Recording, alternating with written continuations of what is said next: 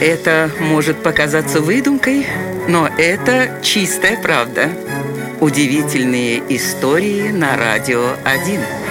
Во все времена развод – это дело непростое. Но, пожалуй, он еще никогда не был таким сложным, как в Англии в конце 18 века.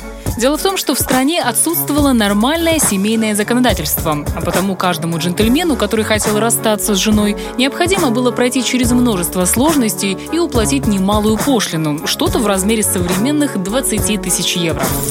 Однако в законе оказалась одна любопытная лазейка. Никто не запрещал перепродавать жену.